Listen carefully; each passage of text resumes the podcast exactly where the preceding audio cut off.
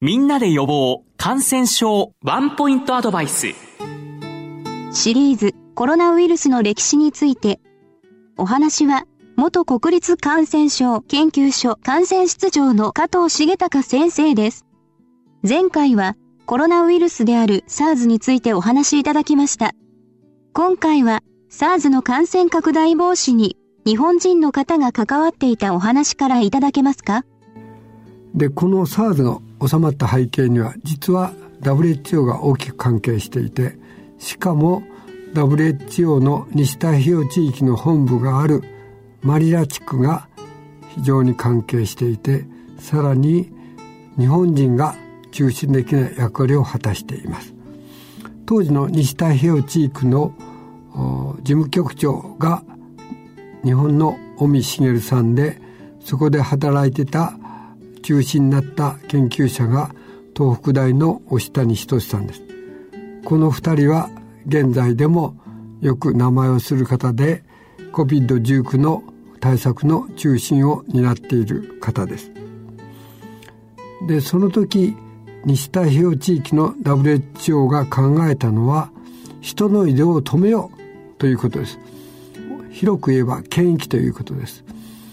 で、患者が出た地域には旅行しないでくれという勧告を出しました。これは禁止令ではなくて流行地域には不要不急の旅行を差し止めてください。控えてくださいということです。強制力は全くありません。でもこの勧告は非常に効果的でみんな旅行しなくなりました。人が動かなくなるってことが病気の拡散を防ぐという今回の新型コロナでも言われたことと同じことが起きています。そのおかげもあって、えー、SARS は急速に収まりました。で逆に経済的打撃はものすごく大きくてアメリカの航空会社は全部赤字になりました。経済的打撃は本当に大きかったでそれで SARS が収まってほっとした。というのが2003年です。そうしたところ2012年になってコロナウイルスのひどい肺炎が起きました。これはサウジアラビアを中心とした中東に起きたので名前が中東航空機症候群と言います。英語ではミドルイーストレスピラトリーシンドロームでこの4文字の頭文字を取って MERS と言います。これもコウモリから来たと思われています。コウモリからラクダに行ってラクダから人。そして人と人の間で感染すると言われてます。で中東サウジアラビアでは、えー、ラクダを飼っている人が多くて運送に使ったり観光に使ったりしていてラクダに接する人の間で感染が広がってていました。でこれは感染力はそんなに高くないので患者数は少ないんですが致死率が高い。ほぼ40%弱。でいまだにラクダを飼っているせいもあって中東では少ないながら継続的に発生しています。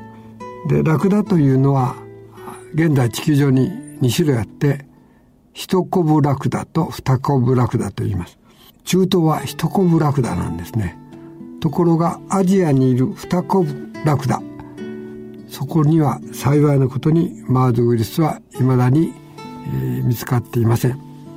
だから中東のラクダには気をつける。2015年になって突然韓国にマーズの患者が出ました。非常に不思議でした。そしてサウジアラビアは患者が出るから検疫は気をつけてました。サウジアラビアから来る人は全部どこの国も気をつけてました。ところが韓国はそこでミスをしました。